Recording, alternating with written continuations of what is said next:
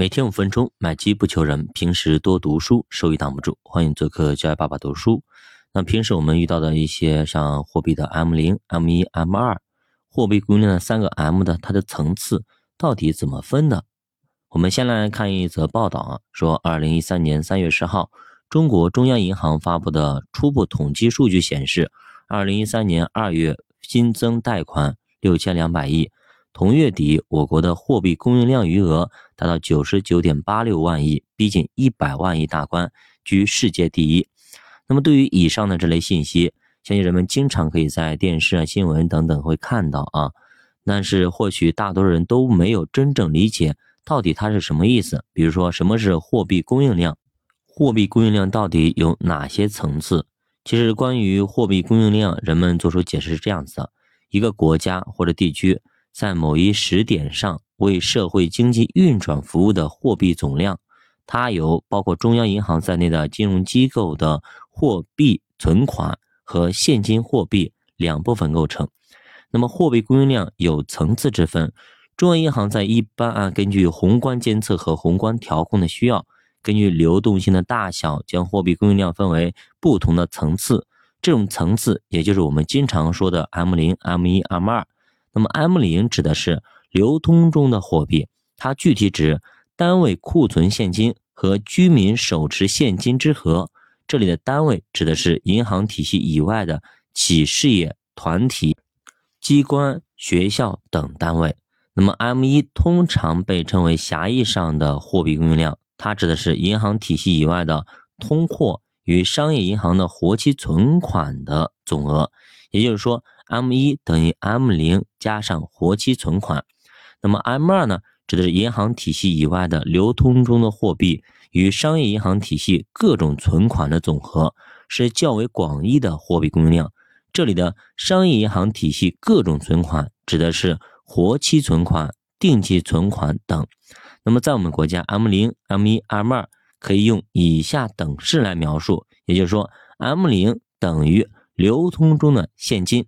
M 一等于 M 零加上企业活期存款、机关团体部队的存款，加上农村存款，加上个人持有的信用卡等类存款。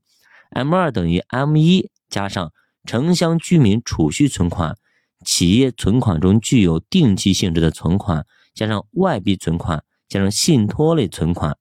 那么你是否了解了 M 一、M 二、M 零呢？其实，在货币供应量的三个层次当中，M 零跟消费密切相关，M 零数值越高，则说明居民比较有钱、比较富裕，生活水平比较高。那么 M 一呢，反映居民和企业资金松紧的一个变化啊，是经济周期波动的现行指标，流动性仅次于 M 零。M 二的流动性比较弱，反映的是社会总需求的变化和未来通货膨胀的压力状况。如果 M 一的增速大于 M 二，意味着企业的活期存款增速大于它的定期存款的增速，也就是说，企业和居民的交易比较活跃，微观个体的盈利能力在提升。比方说，二零一九、二零二零年，如果 M 一增速小于 M 二，意味着企业居民的交易比较弱，他们选择将资金以定期的形式存在银行。微观个体盈利能力下降，未来可选择的投资渠道有限，多余的资金开始从实体经济中沉淀下来，经济运行呈下滑的态势。比如说，那么二零二二年，比如说现在，如果 M 一、M 二数值出现背离，则可以说明居民的货币资产存量增速大于企业的货币资产存量增速。通常来说，一个国家的中央银行会根据这三个指标的大小变化来判断社会的货币供应量是否合适，从而调整相关的货币政策。好的，那么今天我们讲了 M 零、M 一、M 二，你学会了吗？如果你还有什么疑问，欢迎在节目下方留言，也欢迎大家加入主播的新米团，从零开始，手把手教你学投资。那么不要浪费掉这一次我们等了很久的一次牛市。通过战争、瘟疫等等啊，我们盼来了一年多啊，在后面的一年到两年时间，那么 A 股应该会有一波比较好的表现。希望呢我们每个人都能抓得到。那么目前这种情况到底如何去看待 A 股的行情呢？有些板块呢可能两个月都翻了一倍，有些那么板块呢指数直接两个月都翻了百分之五十。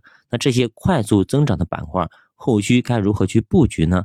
那我们在亲密团里跟大家细细的分享。